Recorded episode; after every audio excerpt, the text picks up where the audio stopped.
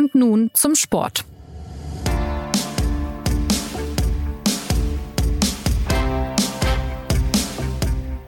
Im Getöse des Wembley-Stadions ist gestern so viel passiert, dass man sich erstmal sortieren muss. Der Fußball ist nach Hause gekommen.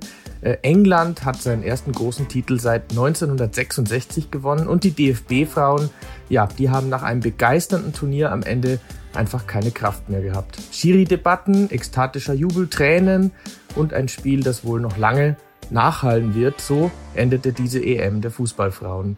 Und damit ist klar, dass auch wir bei und nun zum Sport noch einmal zurückblicken wollen auf die vergangenen vier Wochen in England. Aber wir wollen auch nach vorne schauen und uns fragen, was bedeutet diese EM für den Frauenfußball? Welche Impulse ergeben sich für den Sport in Deutschland? Und wie geht es mit diesem vielversprechenden Team weiter? Werbung.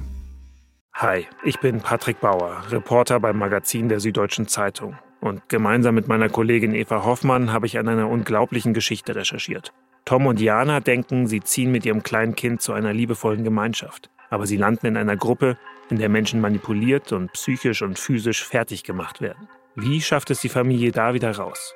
Im Schattenkloster. Chronik einer Gehirnwäsche ist ein SZ Plus Podcast in Zusammenarbeit mit Audible. Jetzt auf sz.de slash Schattenkloster. Ich bin Jonas Beckenkamp und ich begrüße unsere England-Reporterin Anna Dreher sowie den Kollegen Martin Schneider. Hallo, ihr beiden. Hey. Hallo. Anna, starten wir mit dir. Du warst ja in diesem äh, tosenden Wembley-Stadion zugegen gestern und nach so einer Dramatik, nach so einem Erlebnis einfach die ganz banale Frage, wie war es für dich? Es war schon sehr beeindruckend. Äh, es war ja mein erstes Mal in diesem Stadion. Ich fand am Samstag schon eindrücklich, wie diese Arena im, im leeren Zustand wirkt. Also selbst wenn da niemand sitzt äh, und äh, nur ein paar Menschen über den Rasen laufen, ist es schon enorm. Und als dann mehr als 87.000 Menschen drin waren, war das natürlich äh, noch extremer. Vor allem, weil diese, vor allem die englischen Fans, aber auch die deutschen Fans tatsächlich ähm, ziemlich viel Lärm gemacht haben.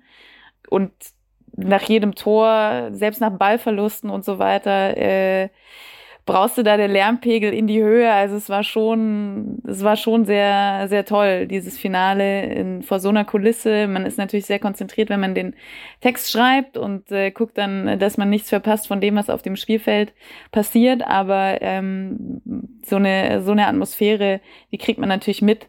Und ähm, für, für die Fußballerinnen, für den Frauenfußball überhaupt, aber natürlich auch für den Fußball insgesamt kann man sagen, war das jetzt schon ein sehr besonderes Spiel. Es ist ja äh, eine Kulisse, die es in der Größe weder bei den Frauen noch bei den Männern bei einer Europameisterschaft jemals gegeben hat.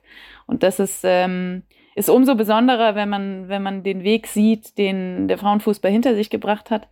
Da war das wirklich ein, ein Highlight. Äh, für mich ganz persönlich, aber auch für die Fußballerinnen, glaube ich. Und das wird so schnell niemand vergessen. Ja, also man hat ja zwischenzeitlich auch Bilder gesehen, wo Spielerinnen Zettel zugesteckt bekommen haben. Ich habe gerade noch mal geguckt. Ne? Es war offenbar so laut, dass äh, die Bundestrainerin auch kaum Kommandos durchgeben konnte. Ja, das ist eine Problematik gewesen, die sie vorher schon angesprochen hatte. Ich glaube jetzt zwar nicht, dass die englischen Fans deshalb so extrem laut waren und gesungen haben und gejubelt haben und so viel Stimmung gemacht haben, aber den Nebeneffekt hat es definitiv gehabt. Ich weiß nicht, wie die Engländerinnen das äh, gemanagt haben. Ich habe keinen Zettel gesehen, der dort rumwanderte. Aber die Deutschen haben zumindest schon erwartet, dass sie damit Probleme haben könnten. Und ähm, mir fällt gerade auf, nach dem Zettel hat gar niemand gefragt gestern in der Pressekonferenz. Es wäre natürlich spannend gewesen, was da, was da drauf stand. Aber genau, es gab diesen Zettel, der von Spielerin zu Spielerin gereicht wurde und in der Schlussphase vermutlich nochmal den Wandel bringen sollte, der dann ja leider ausgeblieben ist. Ja, also zum Glück für die Engländerinnen gab es dann kein Elfmeterschießen. Da haben sie ja, sagen wir mal, die Männer äh, ihre Erfahrungen gemacht, auch zuletzt sogar. Ähm, Martin, jetzt war es ja ein Spiel, das äh, hin und her wogte wie ein ganzer Ozean. Es ging wirklich von einer Seite auf die andere. Es gab so Phasen im Spiel. Da hatten die Deutschen mehr äh, Chancen, dann waren aber die Engländerinnen wieder gefährlicher. Am Ende gab es diesen einen winzigen Vorteil für die Engländerinnen. Was hat aus deiner Sicht da den Ausschlag gegeben? Also den Ausschlag gegeben hat dann meiner Ansicht nach tatsächlich, dass eben der, der eine Ball nach dem Eckball dann eben runtergefallen ist und die Engländer den versenkt haben. Das ist ähm, kleine Phrase, aber es war, äh, war ein 50-50-Spiel. Es hätte auch äh, meiner Meinung nach äh, gut Richtung, Richtung deutsche Mannschaft kippen können. Wenn ich so ein bisschen durchgehe, würde ich sagen, dass die Engländerinnen in der ersten Halbzeit besser im Spiel waren. Ähm, ich fand, ähm, dass die Deutschen nicht so in ihr Pressing gekommen sind, was sie in den anderen Spielen wirklich gut gemacht haben. Ich weiß nicht, ob es ein bisschen tatsächlich Respekt vor der Arena war oder ähm, weil sie ja doch äh, spontan umstellen mussten, zumindest vorne in, de, in, der, in der Reihe. Und oder ob England das halt bewusst vermieden hat, weil ähm, man konnte die Deutschen auch analysieren jetzt mittlerweile, ne? Und da war dieses Pressing auch kein Geheimnis. Und ich fand, dass England eben äh, am Anfang viel die Bälle lang gespielt hat, viel versucht hat, äh, das Spiel auf diese Zweikämpfe zu drehen, was keine äh, verbotene Strategie ist, wenn man halt vorher analysiert, dass man in Zweikämpfen stark ist, in Spielen die Zweikämpfe zu, äh, zu ziehen und dann eben dort versucht, die Duelle zu gewinnen. Deswegen das Spiel dann auch so hart wurde. Äh, in der zweiten Halbzeit war Deutschland dann viel besser. Ähm, wenn ich raten müsste, was äh, Forst Tecklenburg in der Halbzeit gesagt hat, äh, glaube ich, dass sie gesagt hat, legt mal den Respekt ab und schiebt auch, euch auf den Platz zehn Meter weiter nach vorne. Da äh, hat dann ja auch Lina Magul den Ausgleich äh, erzielt und in der Verlängerung hatte ich fast so ein bisschen Eindruck, dass Deutschland vielleicht noch ein bisschen frischer war, also sich nicht so sehr verausgabt hat. Aber dann fällt er halt runter und dann geht er rein. Also ein Stochertor, so kann man das, glaube ich, fachlich gut beschreiben. Chloe Kelly, dann die ähm, umjubelte Heldin bei den Engländerinnen. Ähm, Anna, wir haben jetzt gerade auch von Martin gehört, dass es ein ganz schönes, ja, Gekloppe auch war mitunter. Viele gelbe Karten, viele Grätschen, also es ging richtig zur Sache. Ähm, sind die Engländerinnen aus deiner Sicht trotzdem jetzt ein würdiger Sieger? Sie haben ja dann auch am Ende noch arg Zeitspiel betrieben, aber würdest du trotzdem sagen, aufgrund des Turnierverlaufs ein, ein verdienter Gewinner? Ja, also das, äh, das war tatsächlich schade. Also ähm, dieses Zeitschinden, dieses äh, wirklich, ich, also ich möchte jetzt eigentlich niemand, gegen niemanden hier äh, austeilen, aber ich finde Mary Earps, vor allem die Torhüterin, das ist unsäglich, wie die das teilweise zelebriert. Das äh, hat mich richtig genervt, bekenne ich mich. Ähm, das war schade, weil das in dem gesamten Turnier eigentlich nicht der Fall war. Also wer jetzt nur dieses Finale, nur diese, vor allem diese Schlussminuten gesehen hat, der hat einen anderen Eindruck bekommen als diejenigen, die das ganze Turnier gesehen haben. Aber abgesehen davon, klar, verdienter Sieger. Also wer dem, dem Druck, und das muss man sagen, die Erwartungen waren schon sehr hoch hier in England auf dieses Team, weil die Engländerinnen in den vergangenen Jahren bei Turnieren äh, oft unter die, in, in, in die letzten Runden gekommen waren. Ich sage letzten, weil es äh, jetzt nicht immer das Finale war, aber die, die haben sich schon angekündigt im Sinne von, dass sie bald einen Titel gewinnen würden, aber es hat eben nie geklappt. Und ähm, diese Erwartungshaltung dann auszuhalten bei einem Heimturnier, ähm, das wussten vor allem die Deutschen aus ihrer Geschichte besonders gut einzuordnen mit diesem Druck, den sie bei der Heim-WM 2011 hatten. Äh, das war schon eindrücklich und ich habe vor allem riesen Respekt vor Sarina Wiegmann, der Nationaltrainerin der Engländerin. Die hat nämlich genau dieses Kunststück 2017 bei der EM in den Niederlanden schon geschafft. Sie ist selber Niederländerin, das heißt, da war es ähm, wahrscheinlich für sie emotional noch was Besonderes. Aber das jetzt zu wiederholen, also zwei EMs nacheinander zu gewinnen, beides mal das Heimturnier der Mannschaft, die sie anführt, beides mal mit einer Souveränität und einer ähnlichen Strategie. Also damals 2017 hat sie, äh, wenn ich mich jetzt nicht falsch erinnere, stets auf dieselben Startspielerinnen gesetzt. Jetzt hat sie wieder keine Abweichungen in ihrer Startelf gehabt. Da muss man natürlich auch Glück haben, dass sich niemand verletzt. Aber sie hat einen sehr klaren Plan, eine sehr klare Herangehensweise. Die Spielerinnen haben auch gesagt, sie hat eine Ruhe in diese Mannschaft reingebracht. Es wurde gemeinschaftlicher. Und das hat mich schon sehr beeindruckt. Also ich halte sehr viel von dieser Trainerin. Und ich glaube, ohne, ohne sie hätte England äh, das auch nicht geschafft.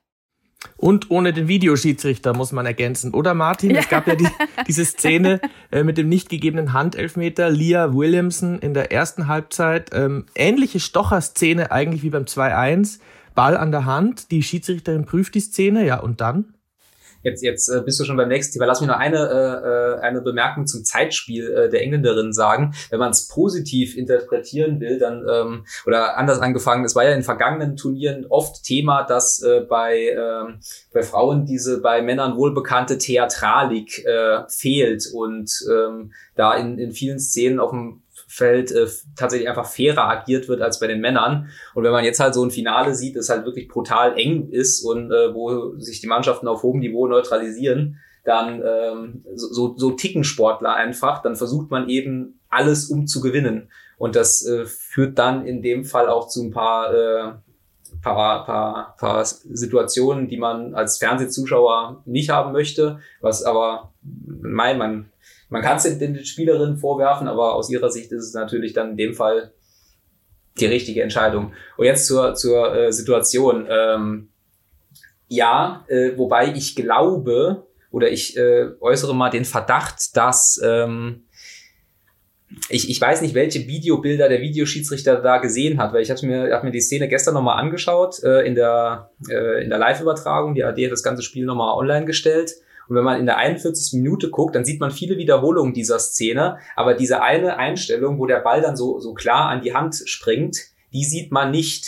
Und der Videoschiedsrichter bekommt ja auch das internationale Bildmaterial. Das heißt, es könnte, es könnte sein, dass er das nicht gesehen hat. Aber da sich die Betroffenen nicht geäußert haben, jedenfalls nicht, dass ich es gesehen habe, spekuliere ich jetzt. Wenn man die Szene sieht, wie wir sie jetzt alle gesehen haben mit den Fotos und mit dieser Einstellung, ist es für mich ein klares Handspiel im Elfmeter. Dann kann man sich natürlich fragen, was der Videoschiedsrichter bringt, wenn er nicht die allerbesten Bilder zur Verfügung hat. Aber lassen wir es mal dabei. Äh, die Deutschen waren ja auch faire Verliererinnen. Sie haben ja auch gratuliert. Ähm, Anna, die, die deutsche Mannschaft hat sich wenig vorzuwerfen. Ähm, ja, es lief dann nur irgendwie im Finale vieles gegen diese Mannschaft. Ähm, welche Rolle spielte letztlich auch das Personal? Alex Popp kurzfristig dann ausgefallen, muskuläre Probleme. Auch die, die Dribblings von Clara Bühl hätten vermutlich geholfen. Also wie siehst du es? Ähm, woran lag es dann letztlich? Also es ist natürlich schwierig zu spekulieren, wie dieses Spiel gelaufen wäre, wenn Alex Pop dabei gewesen wäre. Das hat sie auch selber gesagt. Wer weiß, wie ihre Leistung gewesen wäre, vor allem wenn sie angeschlagen ist und so weiter. Aber was auch die Bundestrainerin ganz klar gesagt hat, ist, dass allein, wenn sie auf dem Platz gestanden hätte, das schon einen Effekt gehabt hätte auf die, auf die Engländerin. Allein von, von ihrer Ausstrahlung grundsätzlich, aber dann natürlich auch mit diesem Wahnsinnsturnier, was sie gespielt hat.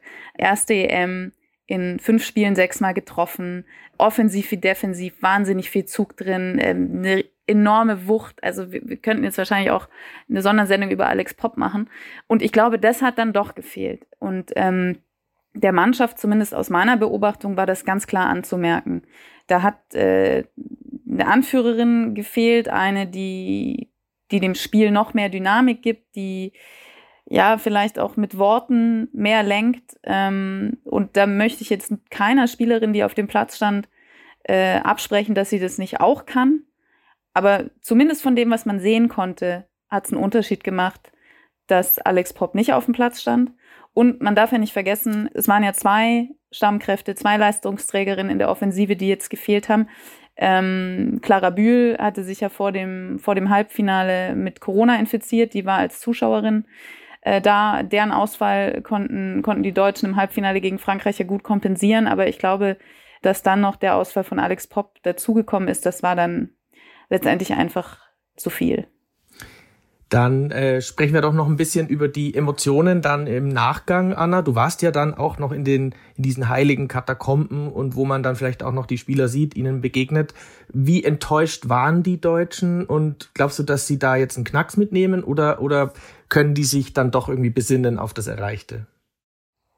Ich glaube letzteres. Also ähm, Natürlich waren die enorm enttäuscht äh, in, in der sogenannten Mixed Zone, also wo man dann mit den Spielerinnen spricht, hat man schon gesehen, dass da die eine oder andere vor nicht allzu langer Zeit äh, Tränen in den Augen hatte. Das hat man ja auch auf dem Platz gesehen, völlig zu Recht waren die, waren die total niedergeschlagen, eben weil sie, wie wir jetzt ja schon gesagt haben, genauso gut hätten gewinnen können oder zumindest ins, ins Elfmeterschießen hätten kommen können. Und das äh, ist denen schon sehr bewusst gewesen, dass sie da jetzt eine, eine große Chance auf den Titel gehabt hätten.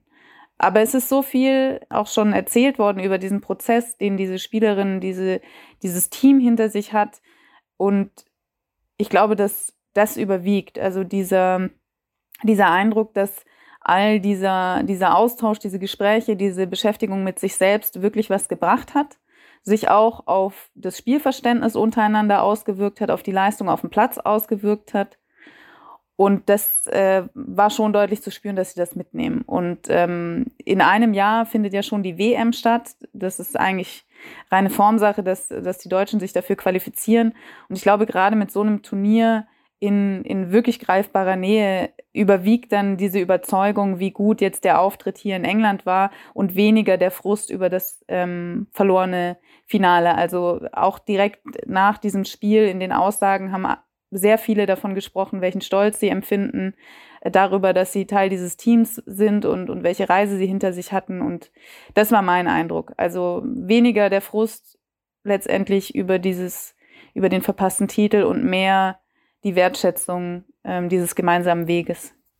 Martin, dann blicken wir doch mal ein bisschen auf den Weg äh, dieses Teams und auch noch mal auf den Weg des ganzen Turniers, ähm, ein bisschen globaler gesehen. Wie beurteilst du das fußballerische Niveau dieser Mannschaft und was hat sich insgesamt auch taktisch getan bei diesem Turnier?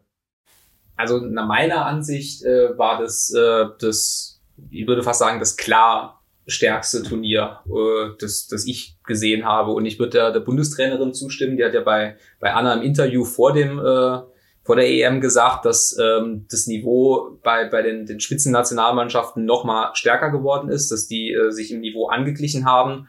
Und wenn man da so ein paar Spiele gesehen hat, äh, neben den Spielen der Deutschen zum Beispiel das Viertelfinale Spanien gegen England, das war äh, das, das war meiner Meinung nach das, das stärkste Spiel, wo man halt gesehen hat, dass zwei vollkommen unterschiedliche taktische Schulen aufeinander äh, prallen. Die, die Spanier mit ihrem, mit ihrem Kurzpassspiel, mit ihrem Positionsspiel, die Engländerin mit, äh, mit, ihren, mit ihrer Zweikampfhärte, mit den, mit den langen Bällen. Äh, die Deutschen haben, ich habe es eben schon gesagt, äh, fa fast immer ein wirklich exzellentes Pressing gespielt, also wo die, die Koordination im Anlaufen super war und wo sie auch die, die Gegnerin mit überrascht haben. Äh, hat einen Taktikwechsel, auch Deutschland gegen Spanien zum Beispiel, wo sie dann durch dieses äh, hohe Pressing in Führung gehen, dann merken, dass der Zugriff nicht mehr äh, so richtig funktioniert, dann gut reagieren und sich tief stellen, also auch noch mit der, mit der, also mit der Kette fallen. Und ähm, wie gesagt, diese, die, dieses Finale, das ist, ähm, also Anna widerspricht mir, wenn du es anders siehst. Also ich habe selten, man, Frauenfußball soll man nicht sagen, aber in dem Fall ist es ja Frauenfußball auf dem Niveau gesehen.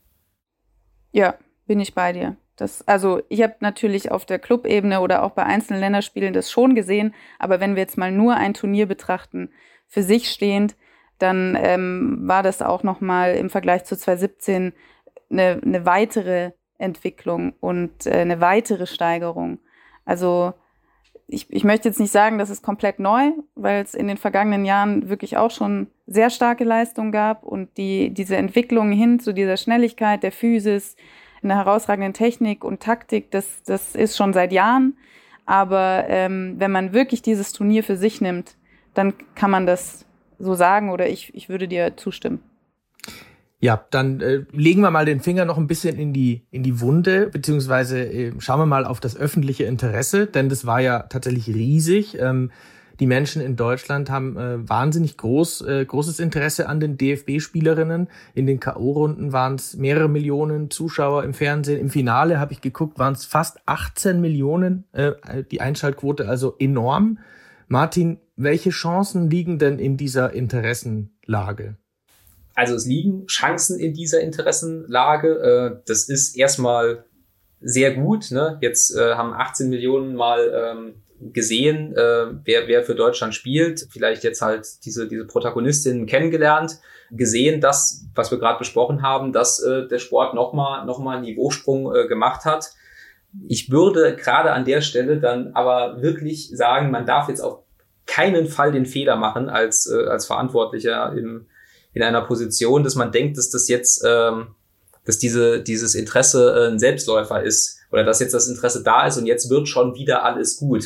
Man kennt das aus anderen Mannschaftssportarten, dass äh, zu Turnieren, die die Aufmerksamkeit sprunghaft ansteigt. Das ist bei, bei Handballturnieren äh, so, es ist manchmal bei Basketballturnieren so, auch bei, ähm, bei Eishockey, wenn, wenn die äh, deutsche Mannschaft bei Olympia zum Beispiel äh, weit kommt. Und aus der Erfahrung äh, zeigt sich, dass das auch sehr schnell wieder abnehmen kann. Also ich will ich will es nicht kaputt reden. Ne? Diese, diese 18 Millionen haben das Spiel geguckt und äh, das, das bleibt jetzt erstmal. Aber um das mitzunehmen, muss, müssen Strukturen verändert werden, müssen Strukturen in der Liga verändert werden, müssen Strukturen im Alltäglichen verändert werden. Und wenn man da nicht rangeht, äh, dann verpufft das. Und es ist auch schon mal verpufft. Ne? Wir hatten 2011 die äh, WM in Deutschland, die war sportlich halt nicht so erfolgreich, aber die hatte auch eine, eine riesige Aufmerksamkeit. Wir hatten auch danach Turniere, die, die, die gut waren und die, äh, wo, wo die Einschaltquoten nicht so hoch waren wie jetzt, gebe ich zu, aber wo man trotzdem eine, eine signifikante, ein signifikantes Publikum erreicht hat. Und trotzdem kommen wir in unseren Analysen immer dazu, dass es im Alltag, dass Deutschland da ein bisschen den Anschluss verliert. Und deswegen ähm, so, sollte man diese, diesen, diesen Startvorteil, weil das ist es, ne, äh, den die äh, Nationalmannschaft da dem, dem Frauenfußball gegeben hat, den muss man jetzt aber auch nutzen. Ich möchte da noch ergänzen, das ist definitiv eine Sache, der sich der DFB annehmen muss, vor allem, weil man eben so ein Nationalteam hat, was, was begeistert. Es ist aber auch eine Sache, die die englischen Nationalspielerinnen angesprochen haben. Also selbst diese gepriesene und wahrscheinlich auch zu Recht gepriesene Women's Super League, hat ja jetzt nicht permanent Zehntausende Zuschauer im Schnitt. Und ich fand es eindrücklich, dass ähm, die Kapitänin Leah Williamson nach dem Spiel sehr energisch äh, gefordert hat, dass jetzt doch bitte auch äh, die Menschen äh, zu den Ligaspielen kommen mögen, weil das ja genau die Protagonistinnen sind, die sie jetzt auch bei der EM gesehen haben. Und die Moderatorin der BBC hat selber auch, äh, wenn man so will, einen Appell gestartet an die Zuschauer, dass wenn einem diese EM gefallen hat, dass man dann doch auch zumindest zu zwei, drei Spielen der Liga kommen möge. Also es ist, es ist schon ein Gesamtproblem, wenn man so will, oder, oder ein Gesamtentwicklungspotenzial, sage ich mal, um es positiv zu formulieren, ähm, was da liegt. Und ich bin selber sehr gespannt, inwieweit das jetzt nachhalt, weil dass das Interesse grundsätzlich da ist, das hat man jetzt gesehen. Aber ob sich Spiele in der Frauenbundesliga oder in welcher Liga auch, auch sonst ähm, international sich dann durchsetzen können, wenn äh, der Männerfußball wieder mehr Aufmerksamkeit hat. Und man darf ja auch nicht vergessen, dass es viele andere Sportarten gibt, die um, um Aufmerksamkeit kämpfen. Da bin ich sehr gespannt. Vielleicht dazu noch ein Zitat von der Bundestrainerin. Also sie hat gesagt vor dem Finale über den Hype, der aktuell da um sich geht. Es muss etwas davon übrig bleiben, sagt Martina Voss-Tecklenburg. Und es muss eine große Chance in allen Ländern, die nächsten Schritte im Frauenfußball zu machen. Wenn nicht jetzt, wann dann? Also äh, das Bewusstsein ist da, Anna. Ähm, was, was wären denn konkret die nächsten Schritte, die jetzt beispielsweise auch äh, im DFB angestoßen werden müssen?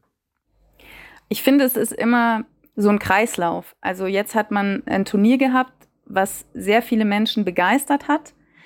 Wenn jetzt diese Menschen in die Stadien gehen würden, würden die Sponsoren mehr darauf aufmerksam werden, weil sie sehen, okay, auch im Liga-Alltag interessiert das die Menschen. Dann würden die wiederum äh, mehr Geld in diesen Sport stecken, was zur Professionalisierung führen würde, was die Bedingungen verbessern würde, was das Spiel weiter attraktiv machen würde, was wieder mehr Menschen anlocken würde und so weiter. Also ich finde, das ist wie so ein Karussell, was an einer Stelle aber jetzt mal angestoßen werden muss. Und dafür braucht es natürlich Maßnahmen. Der Martin hat es vorhin ja auch schon gesagt. Der DFB hat sich die jetzt auch ähm, in der Strategie gesetzt, äh, mit Zielen wie äh, 25 Prozent mehr Spielerinnen, Trainerinnen und Schiedsrichterinnen gewinnen, die mediale Reichweite verdoppeln, ähm, den Frauenanteil in Gremien erhöhen und so weiter. Und das ist auf jeden Fall schon ein gutes Zeichen, dass man jetzt sieht, ähm, da wird jetzt wirklich mal versucht, strukturiert diese Sache anzugehen. Es wird aber auch betont, dass es dafür nicht reicht, wenn das nur der DFB macht, beziehungsweise der DFB sagt, er kann das nicht alleine machen. Da müssen die Vereine mitwirken, da müssen äh, die Sponsoren mitwirken, die Öffentlichkeit. Ähm, das muss ein Zusammenspiel sein. Das ist wahrscheinlich auch so. Aber der DFB als, ähm, als Heimat der Frauen-Bundesliga, wenn wir jetzt den Fokus auf die Bundesliga legen, ist natürlich derjenige, der antreiben muss, der Ideen haben sollte. Und ähm, da bin ich ja eigentlich zuversichtlich, dass, äh, dass da aus den Fehlern der Vergangenheit gelernt wurde. Ähm, gleichzeitig ähm, kann man auch Schlüsse daraus ziehen, dass an so einem EM-Final Sonntag äh, DFB-Pokalspiele angesetzt wurden. Ich finde, das sagt auch schon was aus.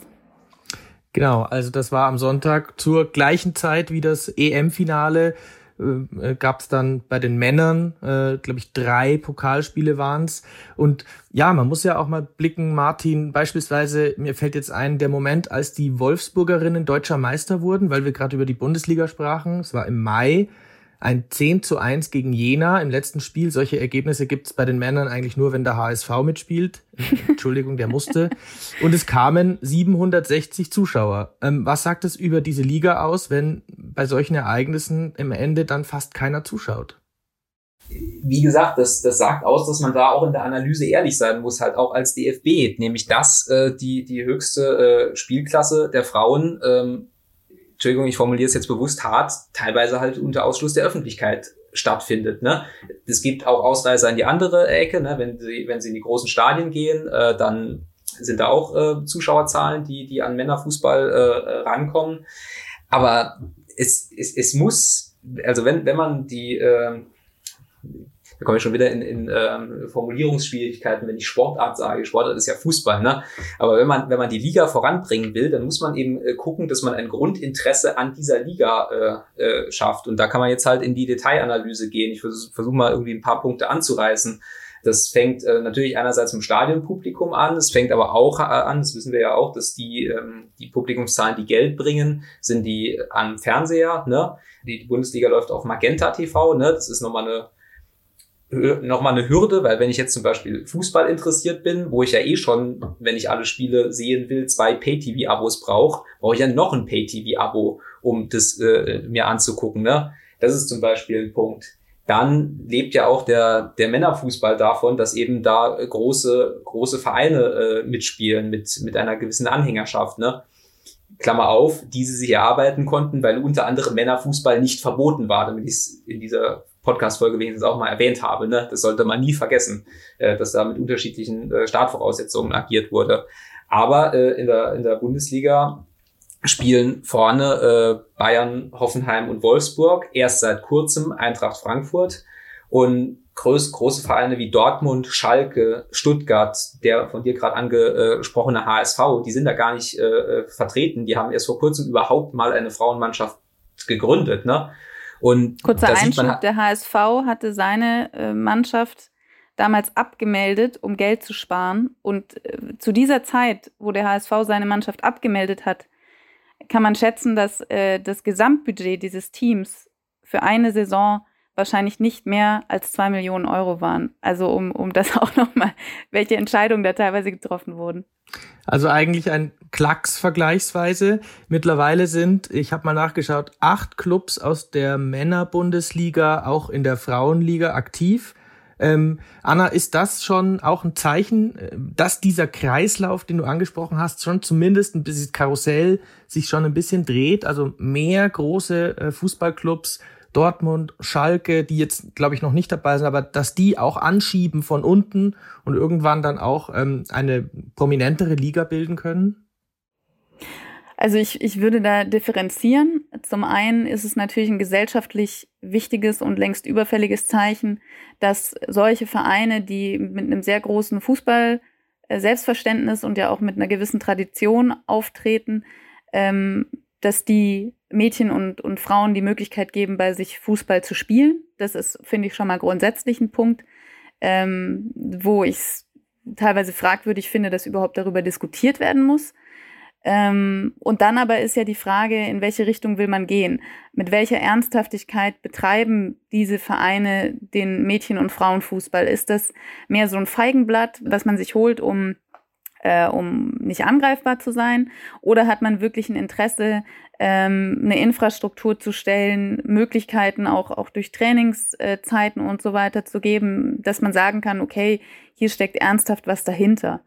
Und die nächste Frage, die sich dann stellt, ist ja mehr eine sportphilosophische vielleicht. Möchte man, dass die Liga der Frauen irgendwann genauso strukturiert ist von den Vereinen her wie die Liga der Männer? Es gibt mit Turbine Potsdam einen der wenigen reinen Frauenfußballvereine noch. Wir haben mit der SGS Essen einen Verein, der seit Jahren starke Nachwuchsarbeit vor allem leistet. Also wenn man sich jetzt mal die National, das Nationalteam anguckt, Marina Hegering, Lea Schüller, Linda Dallmann, Sarah Dorsun, die haben alle mal bei der SGS Essen gespielt.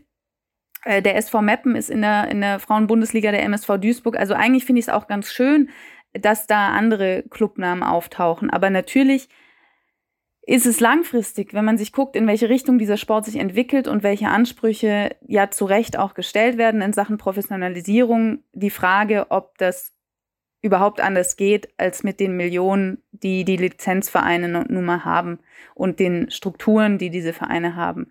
Also ähm, da kann ich den DFB schon auch verstehen, dass man nicht sagt, wir schrauben die, die Zulassungsvoraussetzungen so hoch, dass diese Vereine keine Chance mehr haben.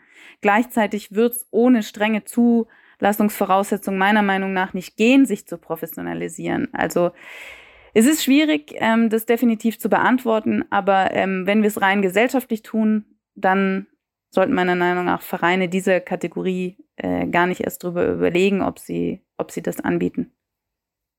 Also, da wird sicherlich noch einiges passieren. Äh, unsere Sendezeit neigt sich dem Ende zu. Ähm, die deutsche Nationalelf hat eine, und das kann man wirklich sagen, großartige EM gespielt. Leider hat es nicht ganz gereicht zum Titel. Aber äh, es ist zu hoffen, dass dieses Team etwas angestoßen hat und dass der Fußball endlich mehr aufmerksam bekommt. Ein kleiner Anfang könnte am 16. September stattfinden. Da beginnt die neue Saison der Bundesliga mit der Partie Eintracht Frankfurt gegen den FC Bayern und dem Vernehmen nach sollen bis zu 30.000 ZuschauerInnen ins Frankfurter Stadion kommen. Spätestens da ist dann auch Anna wieder dabei. Du hast eine lange Strecke hinter dir. Danke an dich und auch an Martin. Und damit bleibt mir noch der Hinweis auf unser Feedback-Postfach. Schreiben Sie uns gerne unter podcast.sz.de. Bis zur nächsten Sendung. Goodbye.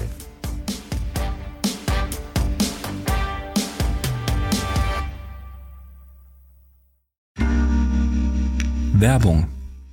Hi, ich bin Patrick Bauer, Reporter beim Magazin der Süddeutschen Zeitung. Und gemeinsam mit meiner Kollegin Eva Hoffmann habe ich an einer unglaublichen Geschichte recherchiert.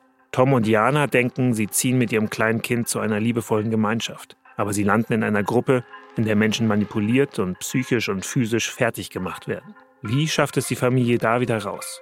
Im Schattenkloster. Chronik einer Gehirnwäsche ist ein SZ Plus Podcast in Zusammenarbeit mit Audible. Jetzt auf sz.de slash Schattenkloster.